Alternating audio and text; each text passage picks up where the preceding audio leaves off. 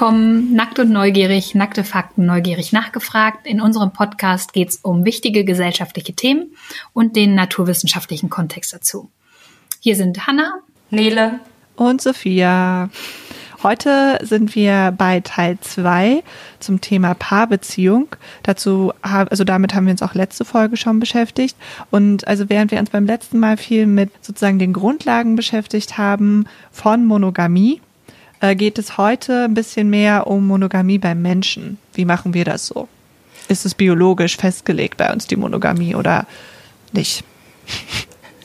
Deshalb erklären wir mal ganz kurz die Gliederung. Also wir fangen damit an, zu erklären, ob Menschen von der Grundausstattung her nun monogam sind oder eben nicht. Dann gucken wir uns an, was die Polygynie-Schwelle ist.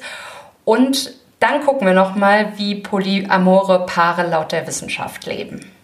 Genau, und mehr Infos erhaltet ihr wie immer auf Facebook, Twitter, Instagram. Und da gibt es auch sonst alles Mögliche zu aktuellen Themen, die sich gerade so abspielen. Wir haben ja jetzt auch einen YouTube-Kanal, ne? Also ich meine, da sind auch nur unsere Folgen drauf, aber wer uns gerne mal bei YouTube hören will, kann das ja. jetzt auch machen. Den muss ich jetzt auch noch aufzählen, ja? Okay, und YouTube. Auf, auf, allen, auf allen Kanälen sind wir jetzt vertreten. Super. So, und los geht's. Letztes Mal haben wir geklärt, dass die rein biologische Ursache für das Entstehen verschiedener Lebensformen oder auch ähm, verschiedener Formen der Paarbeziehungen eigentlich die Fortpflanzung und das Überleben der Nachkommen ist.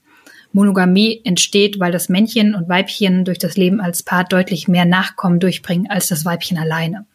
Zumindest bei den Tieren kümmert sich das Männchen in nur sehr seltenen Fällen ganz allein um die Nachkommen. Also alleinerziehende Männchen sind nicht so häufig.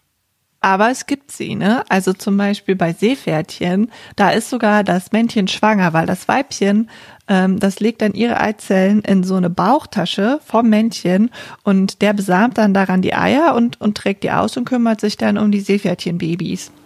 Das ist aber so das Beispiel, was genannt wird, ne? Ja, ich weiß ja. das, weil ich mit Seenadeln gearbeitet habe im Studium und bei denen ist das auch so. Und dann hatten wir die Seenadelbabys und ähm, ja. Wie sehen denn Seenadeln aus? Wie Nadeln? Die haben so einen Seepferdchenkopf und sind sonst so ganz lang und dünn, wie so ein Seepferdchen ohne Bauch. Seepferdchen sind aber auch richtig cool. Ähm, ich habe irgendwann mal was drüber gemacht und ähm, bevor die sich paaren oder während der Paarung treffen die sich ja dann auch gemeinsam in ihrem Hut und nehmen die gleiche Farbe an und verhaken ihre Schwänze ineinander und tänzeln so durch die Nachbarschaft. Wenn das Männchen dann trächtig ist, schlüpfen nach, glaube ich, knapp 45 Tagen oder so 100 bis 1000 Mini-Seepferdchen, die voll entwickelt sind. Mega niedlich. Ja. Und 0,5 Prozent etwa überleben. Sich mit Monogamie und Polygamie beschäftigen. Nämlich, ist der Mensch biologisch eher monogam oder ist er eher polygam? Weil man hat ja auch manchmal die Vermutung, dass das einfach ein Verhalten ist, was uns so hier im Westen durch unsere Erziehung und durch die Kultur und so aufgezwungen wurde. Von und Jesus. Wir sind von Jesus, genau. Und Maria Und wir sind biologisch eigentlich ja auch total offenherzig. Also oder sexuell freizügige Wesen. Das ist die Frage, ne? Ob hm. wir das biologisch sind oder nicht. Die werden wir heute beantworten. Ein für alle Mal. Ein naja, für alle nicht Mal. ganz. Also, um zurück zum Thema zu kommen. Also, wenn man sich Menschen heutzutage anschaut und dann beantworten will, was jetzt sozusagen die grundlegende Natur ist, das ist natürlich ein bisschen schwierig, weil wir ja, wie gesagt, so kulturelle Wesen sind und man Erziehung und Natur nicht so richtig voneinander trennen kann. Aber wir haben ein anthropologisches Paper gefunden, das sich genau mit dieser Frage, sind Menschen wirklich monogam oder was ist sozusagen die natürliche Form der, ich weiß gar nicht, Paarbeziehung, ob man das dann sagen kann, aber die natürliche Form des Zusammenlebens bei Menschen. Das ist ein Review-Paper, die haben ganz viele verschiedene Forschungen sich angeschaut und die haben dann halt auch sozusagen uns Menschen mit den anderen Menschenaffen verglichen und was dabei rauskommt, das gucken wir uns jetzt ein bisschen genauer an. In dem Paper, also was ja auch relativ aussagekräftig ist, weil da ja mehrere Studien drin sind, haben die Autorinnen Menschen mit anderen Primaten verglichen, also Primaten mit anderen Menschenaffen, also zum Beispiel mit Gorillas und mit Schimpansen. Mit Schimpansen sind wir ein bisschen näher verwandt. Das äh, habe ich die anderen beiden extra nochmal gefragt, bevor wir die Folge aufgenommen haben als mit Gorillas. Und trotzdem haben Schimpansen und Gorillas ein ganz anderes Zusammenleben als wir Menschen. Und also Gorillas zum Beispiel, die leben in einem Harem und da gibt es nur den einen dominanten Silberrücken. Genau so werden ähm, die Männchen genannt. Genau, und das dominanteste Männchen, das paart sich dann mit den Weibchen. Schimpansen leben dagegen in größeren Gruppen, bei denen jedes Weibchen und jedes Männchen sich während einer Fortpflanzungsperiode mit mehreren anderen paart.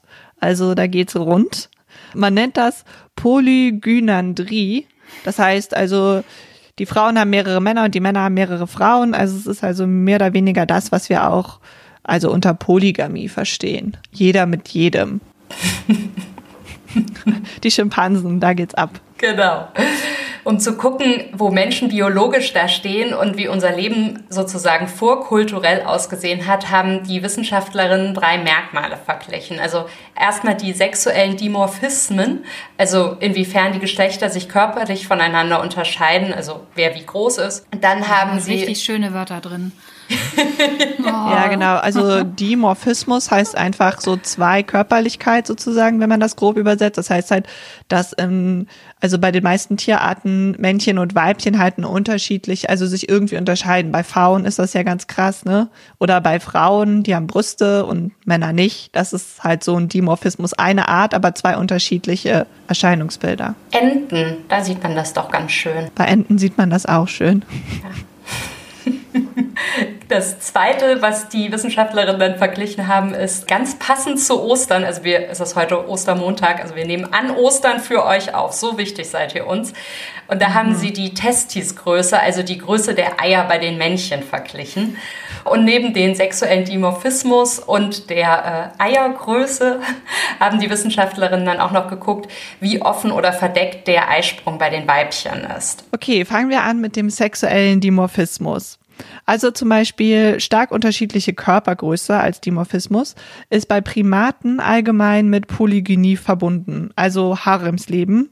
Ein Mann, viele Frauen, wie bei den Gorillas zum Beispiel. Da ist der Silberrücken, der wiegt fast zweimal so viel wie die Weibchen. Also das, der Silberrücken, dieses Haremsmännchen. Krass, ne? Riesig. Mit dem, mit dem willst du aber auch keinen Sex haben, oder? Ich meine, der drückt dich ja. Ich weiß nicht, was Gorillas für Stellungen bevorzugen. Ich wette, die haben sich darauf eingestellt. Also die wissen schon, wie sie es machen müssen ohne. Keine Missionarsstellung. Sonst, sonst hätten sie ja nicht überlebt, die Art, ne? Ja, das stimmt. ja, die sind schon clever. Polygynie heißt übrigens auch Vielweiberei, wenn man sich das so leichter merken kann. Ich kann es mir so leichter merken.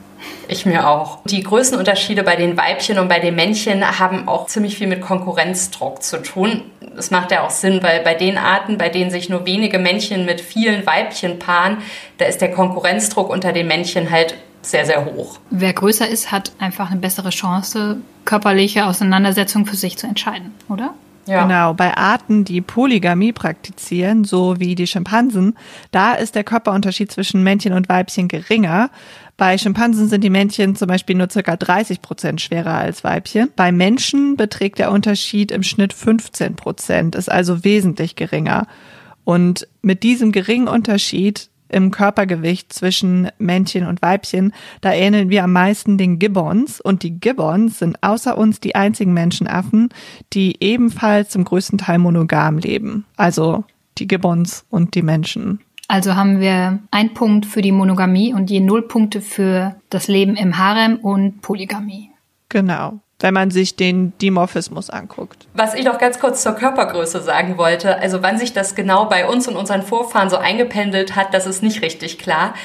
Dafür gibt es zu wenige Fossilfunde, was anscheinend unter Anthropologen als relativ gesichert gilt, ist aber, dass die letzten gemeinsamen Vorfahren aller Menschenaffen mehr so Gorilla-mäßig gelebt haben, also die hatten Haremstrukturen. Und das ist aber wirklich schon sehr lange her, also so circa 23 Millionen Jahre.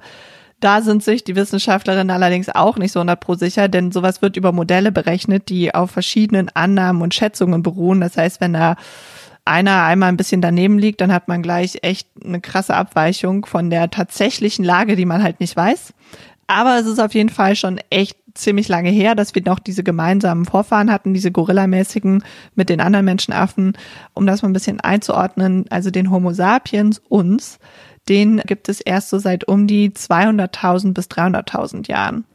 Und ob wir jetzt ursprünglich monogam sind oder nicht, dafür müssen wir uns nochmal die Eier angucken. Ran an die Eier. Ran an die Eier.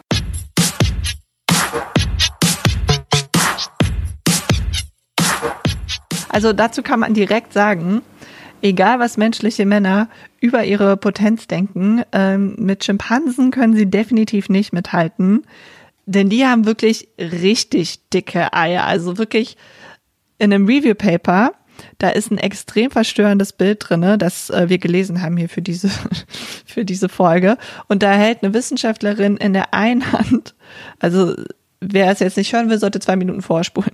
In einer Hand ein blutiges Schimpansengehirn und in der anderen Hand ein blutiges Schimpansenei.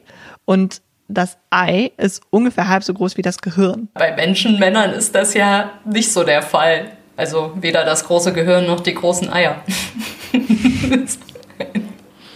Klassisch Nele. Naja, aber also menschliche Männer-Eier sind ja im Schnitt eher kleiner als erwartet. Ja, genau, das stand auch in dem Review Paper. Kleiner als erwartet. Ich weiß jetzt nicht, was sie erwartet haben. Sie sind auf jeden Fall kleiner als erwartet.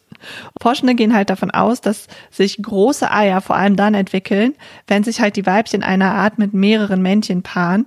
Denn dann müssen die Männchen sicherstellen, dass sie beim Sex eine ordentliche Spermaladung abgeben, damit sie halt mengenmäßig gegen etwaige andere Sexpartner auch eine Chance haben, wenn es um die Befruchtung der Eizelle geht. Wenn also das Weibchen hat ihren Eisprung und paart sich an dem Tag mit drei Männchen und dann gibt es sozusagen so einen Spermienwettkampf in der Vagina und dem Uterus und da musst du halt dann ordentlich eine Ladung abgeben, damit du da mithalten kannst. Wer zuerst zur Eizelle kommt. Deswegen große Eier gleich ein Weibchen paart sich mit vielen Männchen. Jede mit jedem ist dann also ausgeschlossen, wenn man auf die Größe der männlichen Eier guckt. Kleine Eier sind aber nicht gleichbedeutend mit Monogamie. Also jetzt bei den Gorillas könnte man das ja auch sehen, weil man über kleine Eier nicht ausschließen kann, dass es ein Haremsmodell ist. Denn auch hier paaren sich Weibchen nur mit einem Männchen, also keine Konkurrenz, kein Spermienwettkampf und das Testikel-Körpergrößenverhältnis ist bei Menschen dann auch schon relativ ähnlich zu dem von Gorillas. Genau, die Konkurrenz ist im Haremsmodell sozusagen schon vor der Paarung, wird die über die Körpergröße ausgearbeitet. Das heißt, da ist ja dieser große Unterschied in der Körpergröße und darüber, also da liegt sozusagen da die Konkurrenz und bei den Schimpansen ist es dann nochmal eine Stufe weiter verschoben und da ist es dann erst sozusagen im Akt der Fortpflanzung an sich, dass da die Konkurrenz ist. Aber gut, wie viel steht es denn dann jetzt, Hanna? Also, ob der Mensch polygam, monogam oder polygyn oder im Harem lebt? Ist schwer, den Überblick zu behalten, aber wahrscheinlich ist es genauso auch im echten Leben. Jetzt gerade haben wir, glaube ich, null Punkte für die Polygamie und jeweils ein Punkt für Monogamie und ein Punkt für Polygynie oder Haremssituation. Dann kommen wir doch mal zum letzten Punkt, der verdeckte Eisprung. Verdeckter Eisprung bedeutet, das dass Männer. Wie so ein Buchtitel. Passend zu Ostern, der verdeckte Eisprung. Schenken Sie es Ihrer Liebsten. Schinken. Ja, genau. Ja, die Suche nach dem Eisprung.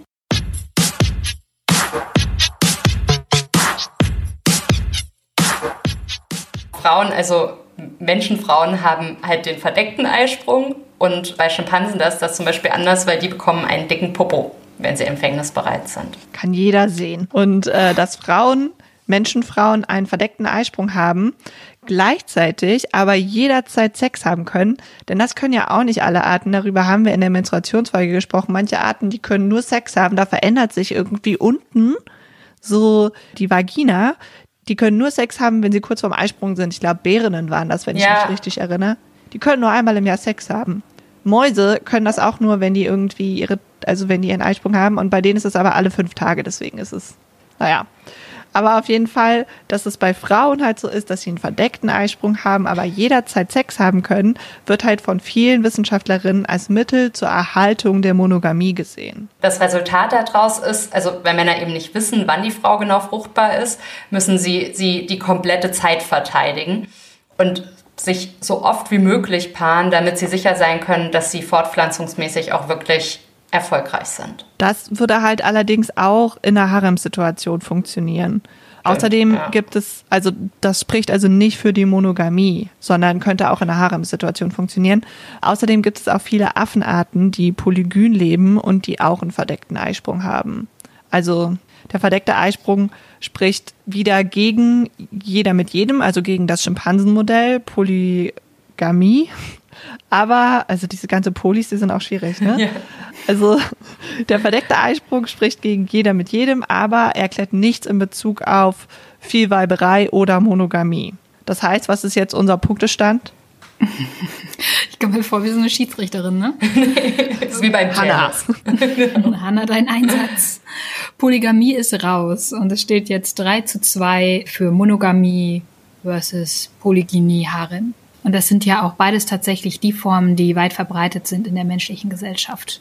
Ich liebe das ja, wenn Wissenschaft einem so scheinbar selbstverständliche Dinge erklärt, so, ne? Das heißt, wir gucken uns die Körpergröße an, die Eiergröße bei Männern und verdeckter Eisprung ja oder nein und dann können wir irgendwie davon ableiten, wie sich Menschen verhalten sollten und dann ist es tatsächlich auch so, kann man natürlich jetzt irgendwie sagen, dass es gebiased, aber um das nochmal ganz kurz zu sagen, aber also findet ihr das mit dem Haremsmodell nicht auch ein bisschen traurig? Weil ich finde das irgendwie ein bisschen traurig, dass der Mensch biologisch für den Harem geeignet wäre. Es passt nicht zu deiner Ideologie. Nee, passt es nicht. Ich akzeptiere es, weil ich, weil ich die Wissenschaft als ja, wie sagt man das denn, maßgebend ansehe. Aber toll finde ich es nicht. Ja, aber das ist ja tatsächlich jetzt auch nur biologisch so, ne? Also wenn man sich die Unterschiede in der Körpergröße anguckt, die Unterschiede in der äh, Verhältnis Eiergröße zu Körper bei Männchen und wenn man sich anguckt, ist der Eisprung verdeckt oder nicht und wie viel können Frauen Sex haben oder Weibchen Sex haben über den Monat, dann spricht bei uns biologisch halt alles für Monogamie oder so eine Haremsituation. Aber die Kultur hat da ja auch noch was zu sagen und da wird sich deine Ideologie gleich freuen. Okay. Und es gibt ja auch noch andere Punkte, die wichtig sind. Also wir haben jetzt so diese drei besprochen, aber es gibt auch noch andere Erklärungsansätze dafür. Also es gibt ja auch die Erklärung, dass sexuelle Krankheiten und die daraus resultierende Unfruchtbarkeit zum Beispiel zur Entstehung von Monogamie, also oder dass sie das mit gefördert haben soll. Genau, und außerdem spielt halt auch die Kooperation und das Zusammenleben in größeren Gruppen eine Rolle und kann einen Einfluss gehabt haben, weil Menschen ja nicht nur in Paaren zusammenleben, sondern in so Familiengruppen und das kann auch noch mal einen Einfluss gehabt haben darauf, ob man jetzt biologisch eher monogam oder in so einem Harem lebt. Und da können wir uns einmal anschauen, was denn die Polygynie-Schwelle ist. In der letzten Folge haben wir uns da schon ganz am Anfang drüber unterhalten, wie weit verbreitet Monogamie in der menschlichen Gesellschaft wirklich ist.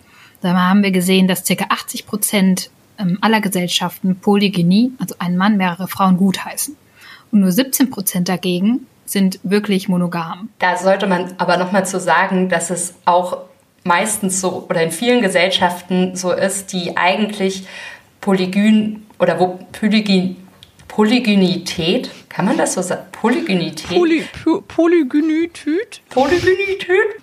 wo viel Weiberei erlaubt ist, die allermeisten Menschen trotzdem in monogamen Paarbeziehungen leben, weil man sich das eben auch erstmal leisten können muss, als Mann mehrere Frauen zu haben. Und das geht halt nur mit einem hohen sozialen Status. Genau, dafür brauchst du Asche. Yep. Gleichzeitig ist es dann halt in solchen Gesellschaften eben auch immer so, dass es Männer gibt, die gar keine Partnerin haben. Und das liegt eben auch daran, dass das Geschlechterverhältnis bei Menschen 50-50 ist. Das bedeutet, dass jeder Mann, der mehr als eine Frau hat, einem anderen Mann sozusagen die Möglichkeit auf eine Partnerin wegnimmt.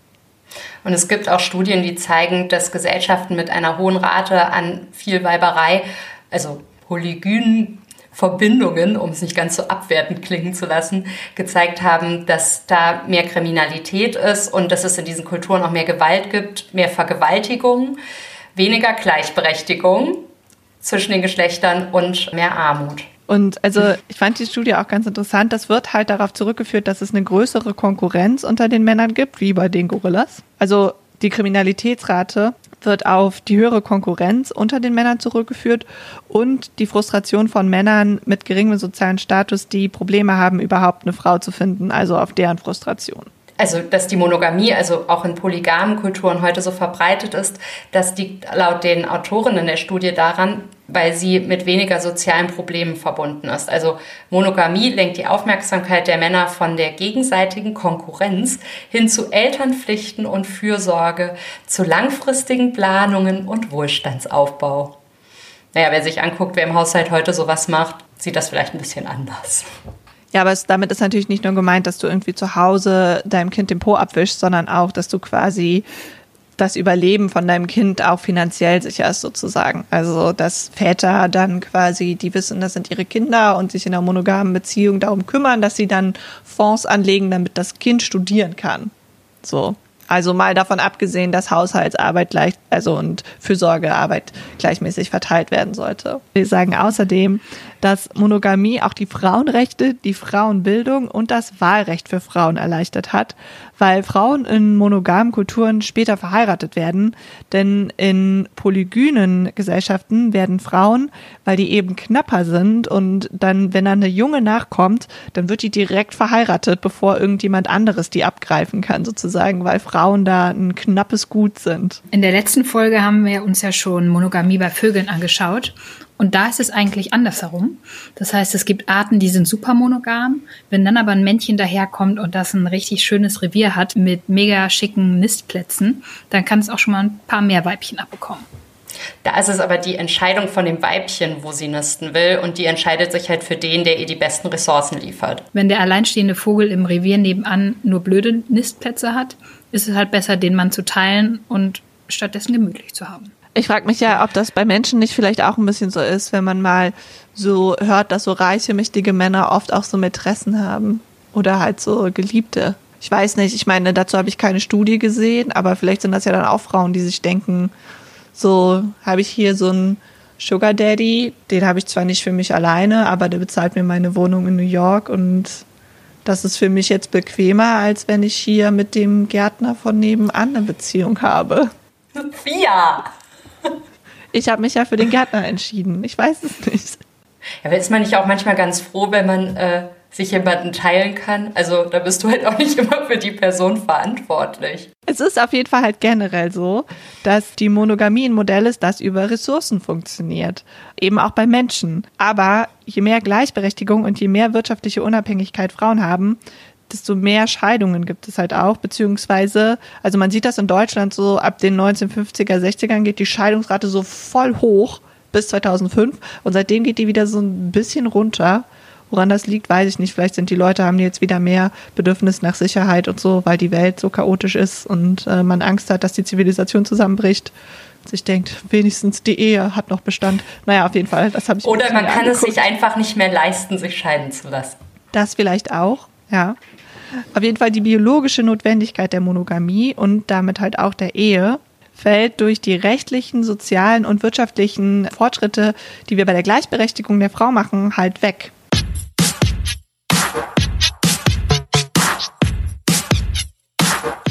Ich glaube, wir haben jetzt gerade fünf Minuten gehatet. Und das an Ostern. Weiter geht's mit unserer Botschaft des Friedens und der Liebe. Genau. Es geht jetzt wirklich um Liebe. Weil ein Trend, den gibt es ja, also in den letzten Jahren haben das, es wurde das ja mehr und mehr gesehen, gab es ja auch ziemlich viele Dokus jetzt drüber.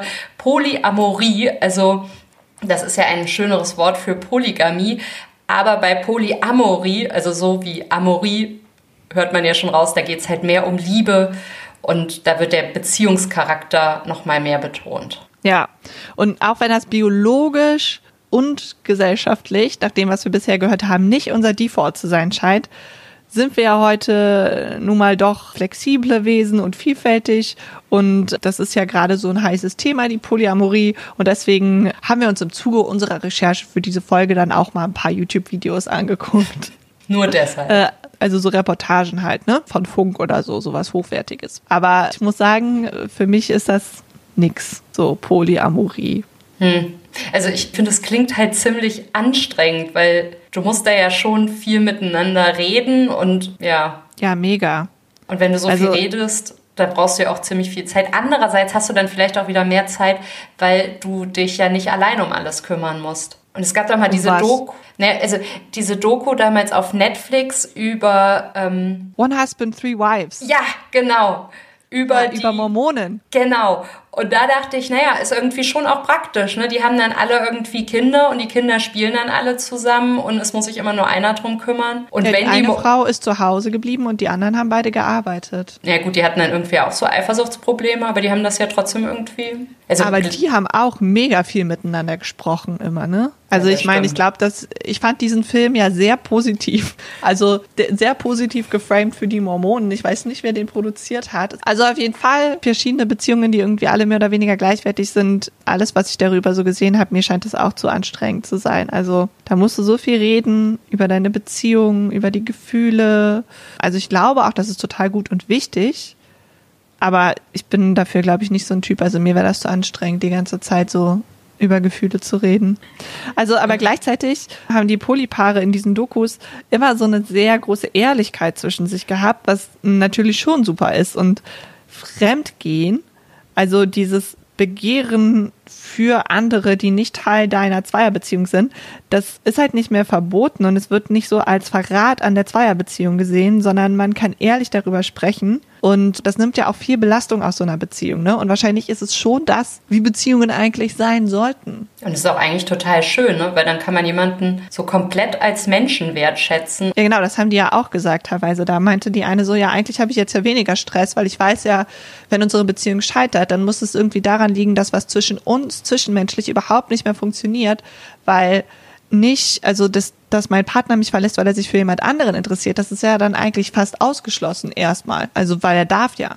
Aber ich meine, das ist ja jetzt, also Polyamorie ist ja nicht das gleiche wie Poly, also ist ja eine Form der Polygamie, nur dass Polyamorie dann ja auch heißt, dass man wirklich in zwei Frauen als Mann verliebt sein kann oder als Frau in zwei Männer gleichzeitig. Und dass das auch okay ist und man mit beiden gleichzeitig eine Beziehung hat. Oder auch in Frauen und Männer. Also. Ja, klar. Hanna, Hanna was denkst du denn dazu? Ich habe mich gefragt, irgendjemand wird ja in einer Beziehung den Vorschlag machen oder die Idee haben und es als erstes aussprechen. Hey, wie wäre es denn, wenn wir, wenn wir es mal als Polypaar probieren? Und ist nicht dann immer einer da, der nicht die Idee hatte, der es vielleicht nur aus Liebe zu dem anderen macht? Auch unbewusst also, vielleicht. Es kommt bestimmt vor, ne? aber es gibt auch so Treffen, wo du halt hingehen kannst, wenn du an Poly-Beziehungen interessiert bist, wo du andere Leute treffen kannst, die auch daran interessiert sind. Das heißt, du kannst von vornherein, also ich meine, das ist dann natürlich, wenn du Single bist oder so, mhm. dann kannst du da hingehen und dir irgendwie ein paar suchen, bei denen du dann Anschluss finden kannst. Bei, bei OkCupid zum Beispiel, also dieser Dating-Plattform, da kannst du auch direkt angeben, an welcher Form von Beziehung du interessiert bist. Wir sind, glaube ich, eigentlich die schlechtesten darüber so zu spekulieren, mhm, ja. weil wir es alle nicht gemacht haben. Deswegen gucken wir uns nochmal die Studienlage an, denn dazu gibt es ja Studien. Und also passend zu meiner Kommunikationsabneigung, die ich habe, haben Studien gezeigt, dass Menschen in polyamoren und monogamen Beziehungen zwar im Schnitt gleich glücklich sind, dass es aber wohl schon so ist, dass Menschen in polyamoren Beziehungen mit der Kommunikation in der Beziehung generell zufriedener sind. Das heißt, polyamore Menschen, die kommunizieren halt einfach besser in ihren Beziehungen als ich in meiner monogamen Beziehung. Außerdem gibt es wohl unterschiedliche Modelle. Einmal das hierarchische Modell, bei dem es einen Hauptpartner und ein oder mehrere Nebenpartnerinnen gibt. Und ein Modell, in dem alle Partner gleichberechtigt sind. Gerade wenn es eine primäre Partnerin gibt, ähnelt die Beziehung in vielen Fällen dann aber doch relativ stark einer monogamen Beziehung. Eifersucht ist anscheinend auch in polyamoren Beziehungen ein Thema. Es scheint in klassisch monogamen Beziehungen aber stärker ausgeprägt zu sein. Das finde ich ganz spannend. Wobei Frauen sich hier anscheinend vor allem Sorgen machen, dass der Partner sie emotional betrügt. Das ist aber in beiden Beziehungsformen der Fall. Also in den polyamoren Beziehungen und auch in den klassisch monogamen Beziehungen.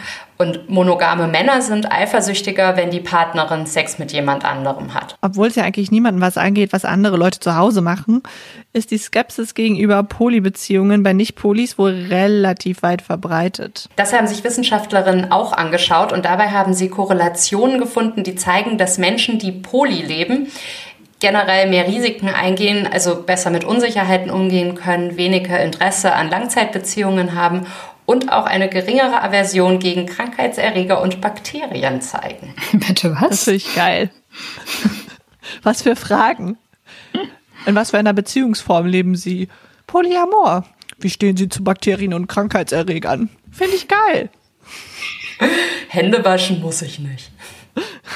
Also auf jeden Fall aus dieser Korrelation leiten diese Wissenschaftlerinnen dann als ab, dass das soziale Stigma, das Menschen treffen kann, die Poly leben, halt von diesen anderen Eigenschaften herrühren kann, die, also diesen anderen Vorlieben, die die haben, die in gewissem Sinne destabilisierend auf die Gesellschaft wirken. Das ist aber nur eine mögliche Interpretation und also bei Korrelation muss man wirklich vorsichtig sein, weil sie keine Ursache-Wirkung Beziehung zeigen, sondern nur das parallele Auftreten von zwei Merkmalen. Also Die können dann im Endeffekt aber gar nichts miteinander zu tun haben. Also es hat zum Beispiel stark geregnet an einem Tag und mehr Pilze wurden im Supermarkt gekauft. Kann was miteinander zu tun haben, muss aber halt auch einfach. Was auch gilt, also was man auch noch beachten muss und auch bei anderen Studien, die äh, sozusagen sich das Verhalten von Menschen angucken, und auch bei den anderen Studien, die wir halt jetzt heute hier besprochen haben im Zusammenhang mit äh, Polyamorie, dass die alle relativ kleine Sample Sizes hatten und vor allem zu kleine Sample Sizes eigentlich, um fundierte Aussagen über so weiche Messwerte wie Glück oder Eifersucht zu machen, weil das sind ja wirklich Sachen, die vielleicht jeder auch ein bisschen anders definiert.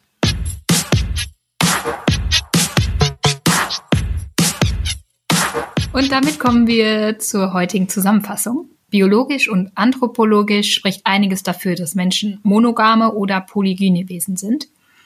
Mm, es gibt geringeren Unterschied zwischen Männern und Frauen, wenn es um die Körpergröße geht. Männer haben relativ kleine Eier, und bei uns Frauen sieht man nicht, wenn wir den Eisprung haben. Während bei Tieren oft die Ressourcenverfügbarkeit über die Lebensform entscheidet, spielt bei Menschen die Kultur eine große Rolle. Wissen wir ja auch irgendwie alle. Es gibt eine Theorie, die besagt, dass sich die Monogamie immer mehr durchsetzt, weil sie zu mehr Gerechtigkeit und weniger gesellschaftlichen Unruhen führt.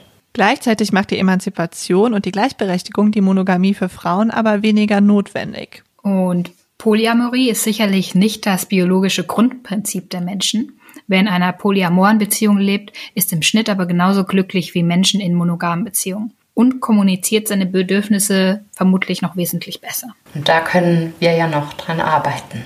Hm. An der Kommunikation, remote. Genau, remote. Hat doch besser geklappt als das letzte Mal. Ja. Ja. Das stimmt. Vielleicht haben wir noch ein bisschen Zeit, das zu perfektionieren. Hm. Hm. Nächstes Mal geht es um Freundschaft und Streit. Ja, worum? Freundschaft und Streit. Hanna, erzähl uns mehr. Nee, schaltet auch beim nächsten Mal wieder ein. Also Sagen gut. wir Tschüss. Tschüss, bis zum nächsten Mal. Tschüss, bis zum nächsten Mal. Dann mit mehr Streit. Nee, erst erstmal mehr Freundschaft. Mit mehr, mehr Freundschaft. Ja. Wir brauchen, wir müssen wieder zusammenfinden. Also bis dann. Tschüss. Tschüss.